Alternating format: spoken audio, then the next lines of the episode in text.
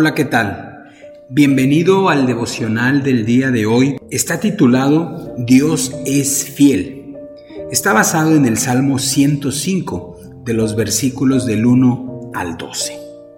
El versículo clave es el versículo número 1 que dice, Alabad a Jehová, invocad su nombre, dad a conocer sus obras en los pueblos.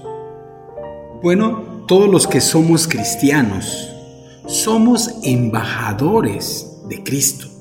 Representamos a el Señor en la tierra y comunicamos el mensaje que Él nos ha dado.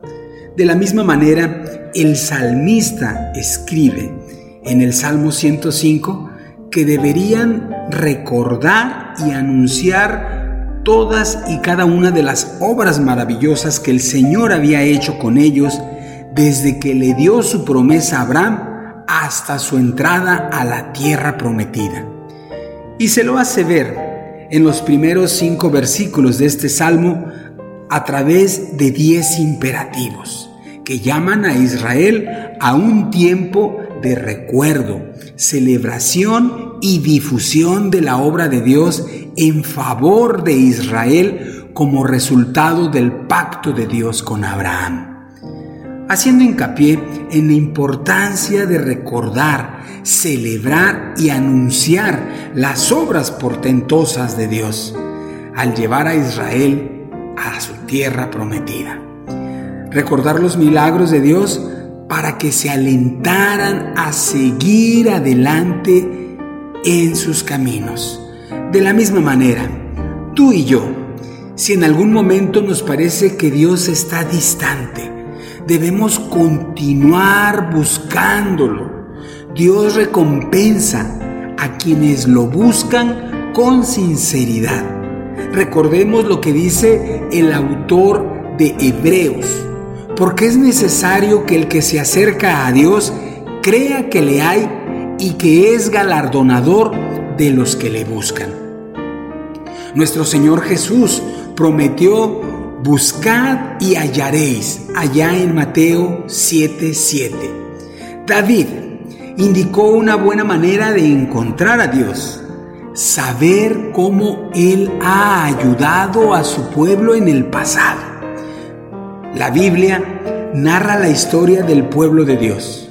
Cuando escudriñamos sus páginas, descubrimos a un Dios grande en misericordia y lento para la ira, que Él espera que lo encontremos. Hoy somos testigos de lo que está pasando allá en Israel. Mucha gente está perdiendo la vida, está siendo víctima de ataques y de amenazas.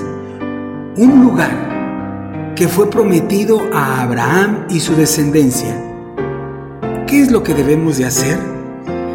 Tú y yo debemos de doblar rodillas delante del Señor en actitud de oración, recordando la palabra de nuestro Dios que nos dice, ¿verdad?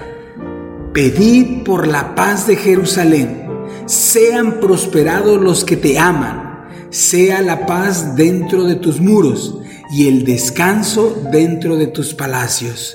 Por amor de mis hermanos y mis compañeros diré yo, la paz sea contigo. Por amor a la casa de Jehová, buscaré tu bien. Oremos.